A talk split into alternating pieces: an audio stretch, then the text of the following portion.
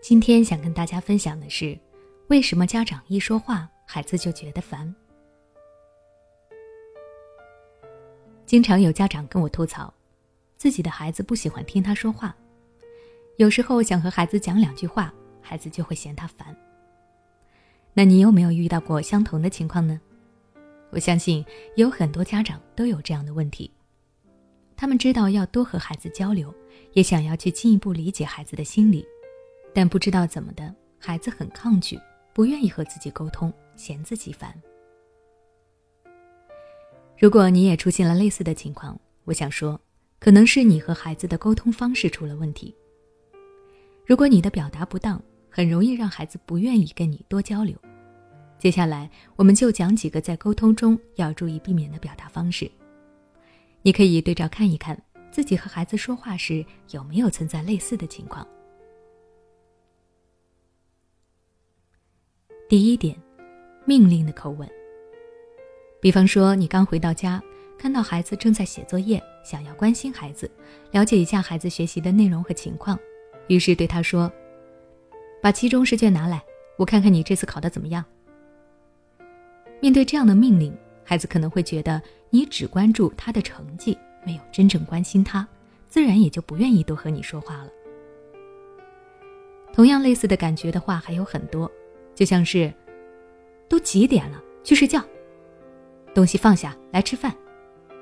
这是什么呀？放回去，你的不对，去道歉，等等。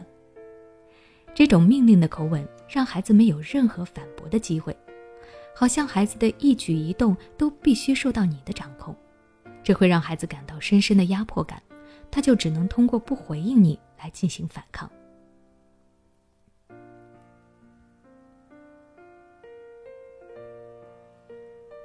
第二点，贴标签。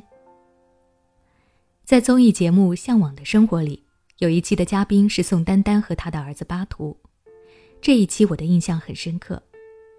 在宋丹丹、巴图母子俩的对话当中，就可以看出宋丹丹很喜欢给巴图贴标签。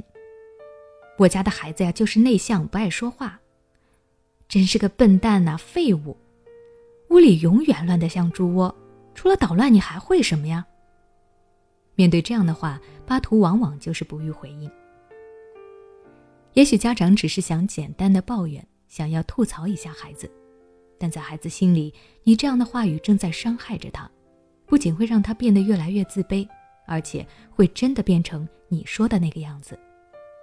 比如你说他是废物，你说多了，他听多了，那他在不知不觉中就会觉得自己就是一个废物，最后就真的变成了你所说的什么都做不好的样子。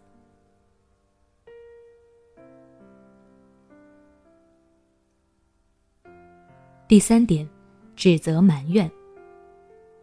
有的家长原本是想和孩子好好说说话，但说着说着就开始埋怨孩子，甚至翻起了旧账。这样的对话方式，相信不管是谁都会听不下去，嫌烦。比如说：“你的鞋子是怎么回事啊？刚买的新鞋都弄脏了，天天就知道乱跑。上次你也是这样，妈妈叫你帮忙收拾一下也不愿意，只想着玩儿。”你怎么什么都不做，就等着我来给你做？这种类似埋怨孩子的话，不仅不能够真正解决问题，还会影响你们的亲子关系。这样的家庭会存在一种家庭互相指责黑三角的相处模式，也就是家庭里强势的一方指责较弱的一方，而较弱的一方又去指责更弱的一方。很明显，这样的家庭环境下，孩子是那个最弱的一方。当孩子一直被两个大人指责，这样的他还能够健康成长吗？和孩子好好说话，孩子才会愿意听你说话。好了，那我们今天的分享到这里就结束了。想要了解更多家长沟通的问题，欢迎关注我的微信公众号“学之道讲堂”，回复关键词“沟通问题”获取相关教育知识。